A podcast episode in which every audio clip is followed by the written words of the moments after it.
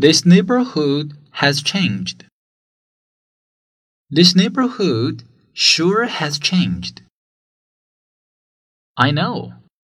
A few years ago, not many people lived here.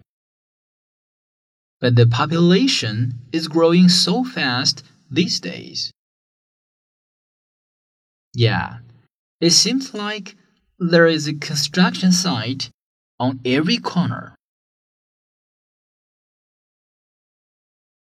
Remember how we used to buy candy at the little grocery store?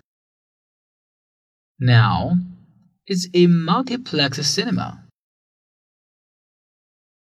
Yeah, they're tearing down our high school. They're going to build a shopping mall. Soon, there will be just malls and parking lots. That's because everyone has a car. 50 years ago, people walked everywhere. Nowadays, they drive.